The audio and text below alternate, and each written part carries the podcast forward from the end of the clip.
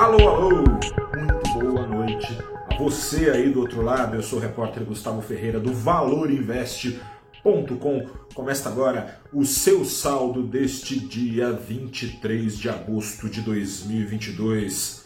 É terça-feira, mas os olhares do mercado seguem todos na sexta-feira. O mercado global continua à espera da descida do muro do presidente do Banco Central Americano, o senhor Jerome Powell, a depender do lado escolhido por ele para descer desse muro e colocar os pés no chão, pode ser traçada a direção e direções opostas, a direção uh, dos ativos daí em diante, mas enquanto Jackson Hole, o simpósio dos banqueiros centrais anual, não acontece lá em Jackson Hole, nos Estados Unidos.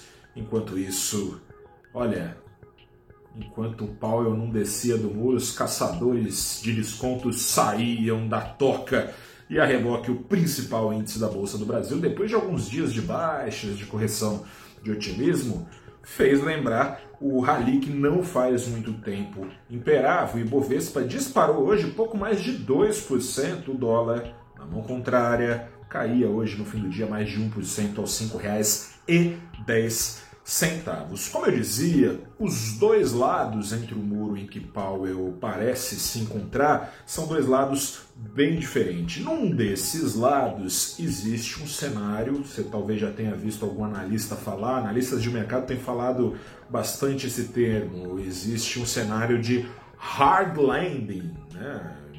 um pouso forçado da economia americana seria nesse caso, levado à risca o último comunicado do Banco Central Americano, Fed, ou seja, em troca de pulverizar a inflação dos atuais 8,5% ao ano aos 2% ao ano de meta, mais juros estariam por vir nos Estados Unidos.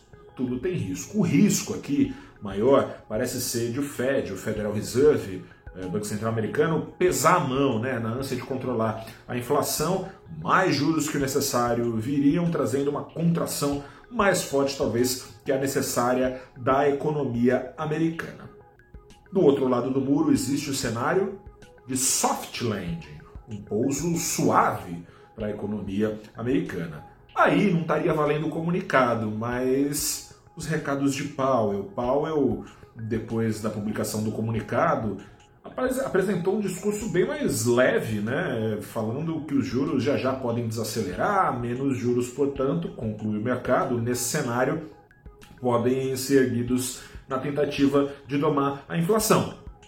E também tem risco aí. Nesse caso, o Fed vai lidar com o risco de estar tá subestimando a inflação. Já aconteceu nos Estados Unidos e historicamente, faz tempo pra caramba, né? Eu não tinha nem nascido, mas historicamente não faz muito tempo. Nos anos 70, Fed trouxe menos juros do que era necessário, coisa e tal, ficou com medo ali de gerar mais emprego do que deveria, no caso, e aí a inflação seguiu sendo retroalimentada, enraizada diante de menos juros que precisava, retroalimentada justamente por salários em rally. Trocando em miúdos, o que o Fed tem ali, simplificando bastante, eh, são dois caminhos então.